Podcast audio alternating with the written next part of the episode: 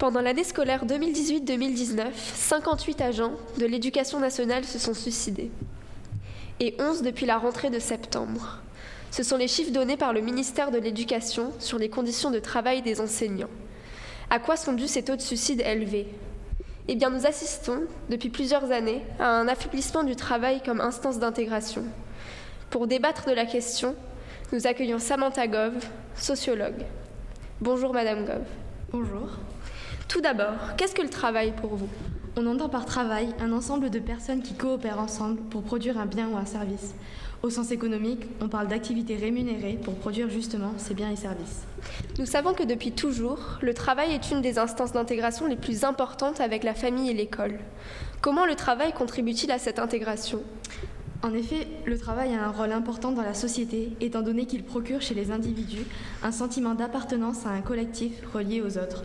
Le travail est un lieu d'échange et de création de liens sociaux entre les individus. Si le travail a une place aussi importante dans le processus d'intégration, qu'en est-il pour les individus qui n'ont pas d'emploi? Pour ces individus, la privation du travail entraîne une perte des repères sociaux, c'est-à-dire que cet individu ne va plus savoir quoi faire. Euh, sans emploi, les individus ne vont pas alimenter leur sociabilité, tandis qu'un individu qui a un emploi est relié aux autres et se sent inclus dans la société. Pour ceux qui n'en ont pas, c'est l'inverse qui se produit. La question se pose donc sur les chômeurs à long terme. Euh, dans le cas où un individu est chômeur depuis un certain temps, il est en situation de précarité. Et cette précarité engendre une forme d'exclusion dans la société et par conséquent une montée de l'individualisme. Est-ce la seule raison de l'affaiblissement du travail comme instance d'intégration? C'est la raison principale, cependant ce n'est pas la seule.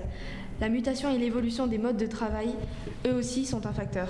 Les entreprises de nos jours font de plus en plus pression sur les employés.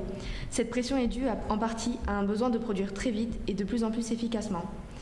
Cette pression se traduit par un contrôle important des actions des travailleurs, notamment par exemple dans les open space, qui permettent aux supérieurs de l'entreprise d'avoir un contrôle constant sur les employés. C'est donc pour cette raison que le travail, comme instance d'intégration, s'est affaibli, malgré le fait qu'elle soit toujours présente aujourd'hui. Je vous remercie de votre intervention sur la question et rendez-vous demain à 14h pour un nouveau sujet qui fait débat.